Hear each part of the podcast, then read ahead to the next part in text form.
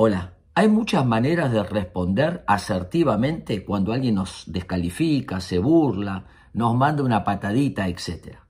Hay una técnica muy eficaz que consiste en decirle un refrán, es decir, salir de la lógica racional y tratar de refutar lo que nos está diciendo y decirle un dicho que no tiene nada que ver con lo que nos está diciendo. Por ejemplo, alguien te dice, vos siempre haces las cosas mal.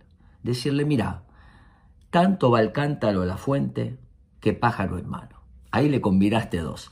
O te dice, claro, vos lo que querés es mostrarte. Mira, hay un dicho que dice zapatero a tus zapatos.